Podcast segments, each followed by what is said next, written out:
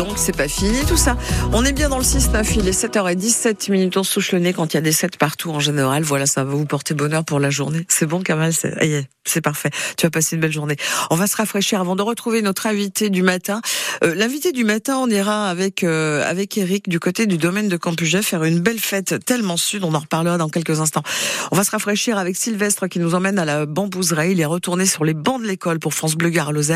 Une bambouseraie qui a mis en place un atelier, un destination des plus jeunes, atelier qui propose de reconnaître à travers des silhouettes les oiseaux qui peuplent la bambouseraie. Sylvestre, j'ai comme l'impression qu'il a un peu de mal, Sylvestre, à reconnaître le prochain oiseau. Alors qu'est-ce qu'on pourrait avoir là? Ouh, qu'est-ce que c'est que ça? Donc ça c'est un, un, bec un peu courbé. Ça c'est typique, euh, typique de la région ou euh... C'est aussi, euh, aussi, un oiseau que vous retrouverez euh, assez régulièrement, que vous le connaissez forcément. Le bec courbé, bec courbé comme la chouette. Bec courbé c'est une des spécificités des rapaces. Donc là cette fois ça va être une buse. La buse, buse variable un oiseau que vous rencontrez souvent, euh, par exemple en, conduisant. C'est un oiseau qui souvent qui est à proximité des, routes. Donc lui aussi c'est un rapace, aussi qui a une très bonne vue. Ça va être, il va être prédateur. Il va venir, ben, pareil, chasser à peu près. On sera sur la même, euh, sur les mêmes, les mêmes proies, donc micro mammifères. Et euh, lui, par contre, ça sera un rapace diurne de, de journée. Donc pas de, pas de sortie la nuit pour aller, euh, pour aller manger. Euh, la nuit, il fait dodo. C'est ça. Sur le principe, il, dort la nuit lui aussi.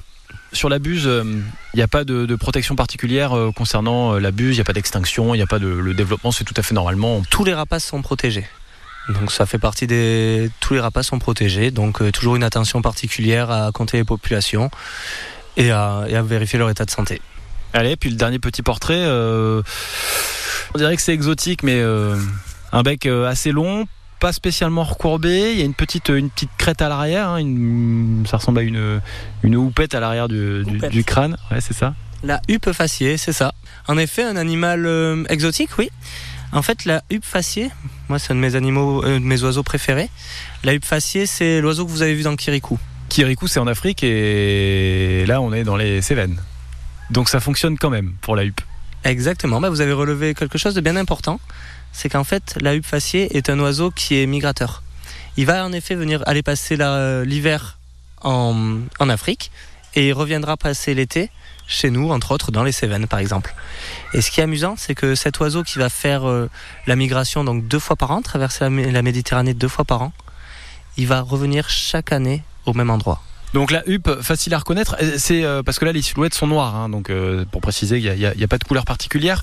Euh, en termes de, de couleur concernant euh, la huppe, comme on parle d'un d'un animal exotique, c'est une, une houppette orangée avec des petits, au bout des petites couleurs noires. Un champ spécifique ou pas du tout? Oui, ça, on peut pas le louper quand on le connaît.